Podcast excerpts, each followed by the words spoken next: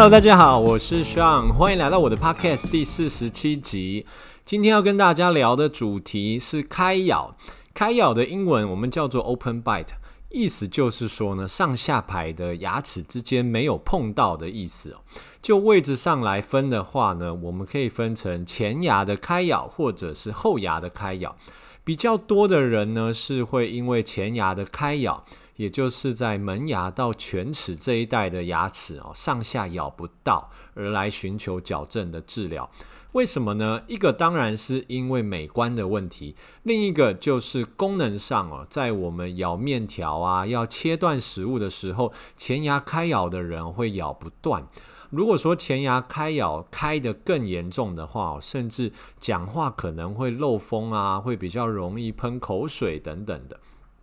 矫正医师呢，在看一个 case 的时候哦，我们很喜欢把问题拆解成是垂直方向或者是水平方向来看问题哦。开咬呢，它就是属于垂直方向的问题，也就是在上下这个方向的问题。那什么是水平方向的问题呢？也就是像是龅牙、后道这种门牙太前面或者下巴太前面、前后方向的问题，我们会把它归类到水平方向的问题。那在垂直方向呢，除了开咬以外，相对于开咬的另外一个就是深咬啦。深咬呢，在我先前的 podcast 里面有讨论过，大家有兴趣的话可以去听听看喽。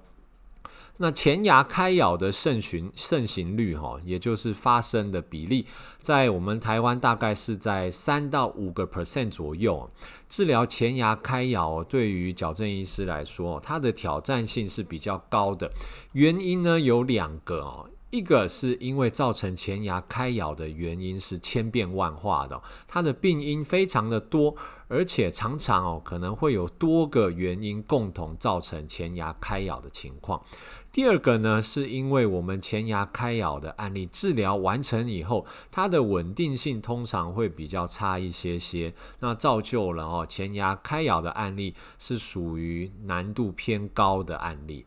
先从前牙开咬的原因开始谈起哈。第一个呢，就是我们小时候的不良习惯啦，比如说呢，像是咬奶嘴咬太久，有些人呢是到四岁、五岁以后才戒掉咬奶嘴的情况，那这样子前牙开咬的几率就会比较高了。又或者是说呢，你有一些吸手指啊，长期咬笔。哦，咬一些筷子、咬指甲这些不良的习惯，会让我们上下排的门牙渐渐的分开。如果说呢，早期就可以发现这样子的不良习惯的话，把这个不良习惯给戒掉以后呢，我们前牙的开咬是有可能自己恢复过来的。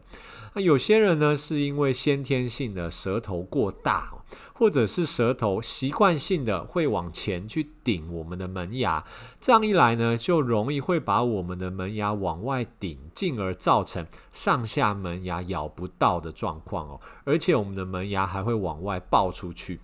为了控制舌头这样子的不良习惯，有些医师呢会设计舌头的栅栏放到我们嘴巴里面，目的呢就是要挡住我们的舌头，不要让它去一直顶到我们的门牙。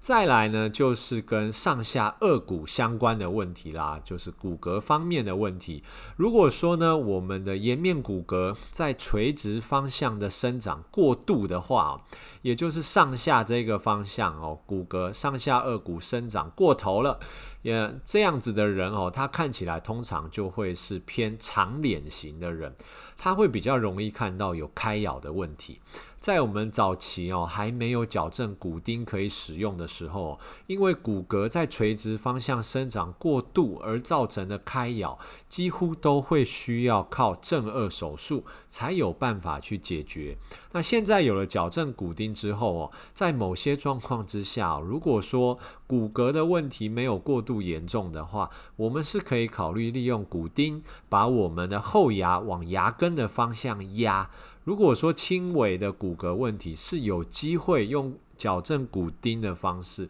来做治疗的，就免去哦，一定要做正颚手术这样子的风险。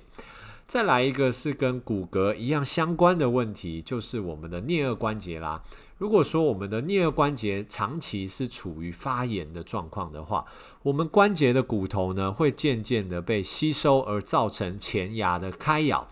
如果说颞颌关节的发炎没有稳定的话，不管你是用传统矫正或者是正颚手术，都没有办法去完整的解决掉开咬的问题。所以说呢，在治疗前先确认颞颌关节是不是在稳定的状态下，再开始治疗是非常的重要的哦。其他呢，还有一些状况是来自于我们长期的鼻塞或者是鼻子过敏而造成的口呼吸，也可能会让我们有开咬的情况。这个部分呢，就必须要先想办法把鼻子给治疗好，才有办法去解决。还有有些人呢，是因为咀嚼肌的力量不足哦，平常呢可能都习惯吃太软、太精致的食物，造成咬合的力量过小。那咬合的力量过小呢，可能导致于我们后牙过度的萌发，让我们前牙的牙齿开掉了。以上这些林林总总的原因哦，大部分的病人甚至会合并两三种以上的因素哦，而造成它开咬的情况。所以呢，即使我们靠着矫正把前牙的开咬给关闭了。长期下来哦，如果说你在治疗前有一些不良习惯，比如说像是咬指甲啊，或者是咬笔这些习惯没有改过来，又或者是说呢，你的鼻子过敏一样是很严重，没有治疗好的话，开咬在治疗后的复发率就会大大的上升了。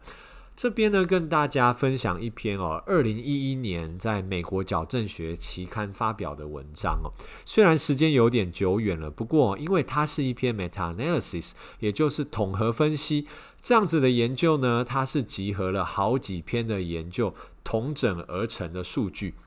我们在看论文的时候，看到这样子的期刊都是会肃然起敬的哦。因为呢，它的证据力非常的高。那这一篇论文呢，它是针对于开咬治疗后的稳定性做一个调查。他一开始呢，就把病人分成两个 group 哦，一个族群呢是他是接受正颚手术的治疗来改善他的开咬，另外一个族群呢，他是使用传统矫正非手术性的方式来治疗他的开咬。那他们在手术前哈，或者是说矫正前的状况啊，大概开咬是开在二点五到二点八个 mm 这样子的状况。那他们在治疗后超过一年的稳定性，手术的稳定性是稍微比非手术高一些些，有达到八十二个 percent 的稳定度。那如果呢是使用非手术性的方式来治疗呢，超过一年的稳定性是七十五个 percent。透过这样子的数据哦，也就是说呢，我们即使使用正颚手术来改善开咬的状况哦，我们还是会合理的预期有五分之一的效果哦，在一年后，也就是治疗的一年之后，会随着时间渐渐不见了。那我们如果呢是使用非手术性的方式，也就是传统矫正来治疗我们的开咬，那它的治疗效果呢，在矫正器拆掉以后，一年之后呢，大概有四分之一的效果会随着时间而渐渐消失掉。所以说呢，开咬的治疗对于矫正医师来说，才是这么具有挑战性的一个治疗。除了治疗的本身以外，还需要病患对于生活习惯的配合，才可以有好的治疗结果。OK，那我们今天就先聊到这边喽。如果大家对于牙科或矫正有其他问题，欢迎到我的 IG 留言或私讯让我知道哦。